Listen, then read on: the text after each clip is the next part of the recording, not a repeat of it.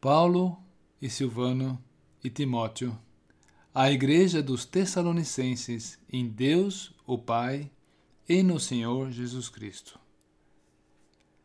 Graça e paz tenhais de Deus nosso Pai e do Senhor Jesus Cristo. Esta é a saudação da carta aos Tessalonicenses. 1 Tessalonicenses 1, versículo 1. O Novo Testamento é uma compilação de várias cartas dirigidas a vários destinatários.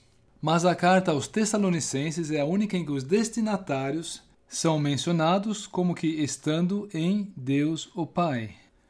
Isso mesmo, os Tessalonicenses são endereçados nesses termos: a Igreja dos Tessalonicenses em Deus o Pai. Os cristãos em Tessalônica haviam recém-abraçado a fé. E o apóstolo Paulo teve pouca oportunidade para lhes compartilhar ensinamentos. Foi tudo muito rápido. Mais precisamente, ele esteve três semanas entre eles. Eles ainda eram crianças na fé. E, como um testemunho local da Igreja de Deus, eles recém estavam dando os seus primeiros passos. Em tudo o que eles faziam ainda havia aquela marca do entusiasmo, do primeiro frescor, da novidade, e isso conferia grande poder ao testemunho deles. O mundo, no entanto, lhes fazia intensa oposição. Tessalônica era uma cidade muito idólatra, pelo que os seus patrícios os perseguiam intensamente. Por isso mesmo, o apóstolo Paulo estava preocupado por eles e lhes dedica, por meio desta carta, uma atenção especial. E já no início da carta, o Espírito Santo inspirou o apóstolo Paulo a falar do Pai no céu. Trata-se, aliás, do mesmo Pai que nós, os crentes do século XXI, possuímos também. E quanto conforto e quanto consolo nós já temos recebido dos seus cuidados.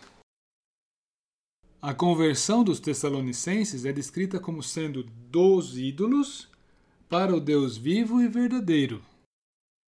E desde que deram esse passo, o mundo passou a lhes evidenciar ferrenha oposição e eles sentiram na carne a perseguição, literalmente.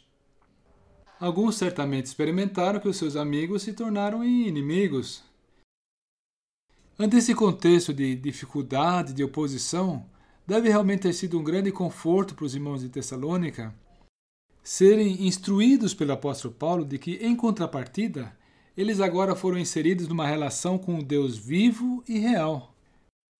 Nesse Deus, do qual eles antigamente nem faziam ideia de sua existência, eles agora descansavam como crianças no colo do Pai.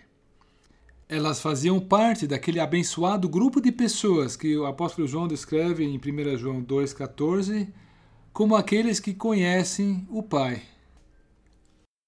E esse Pai é o próprio Deus vivo, que tem amor por eles, que tem conhecimento das suas aflições e que dispensa todo o cuidado e todo o consolo que eles necessitam. Sim, este é o nosso Deus, e é assim que ele age para conosco. De longe que estávamos, nós fomos trazidos para tão perto dele.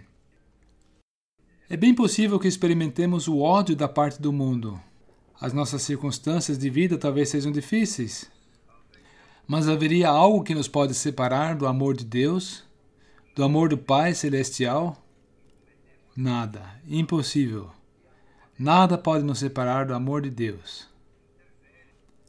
Nada pode nos separar do amor do Pai.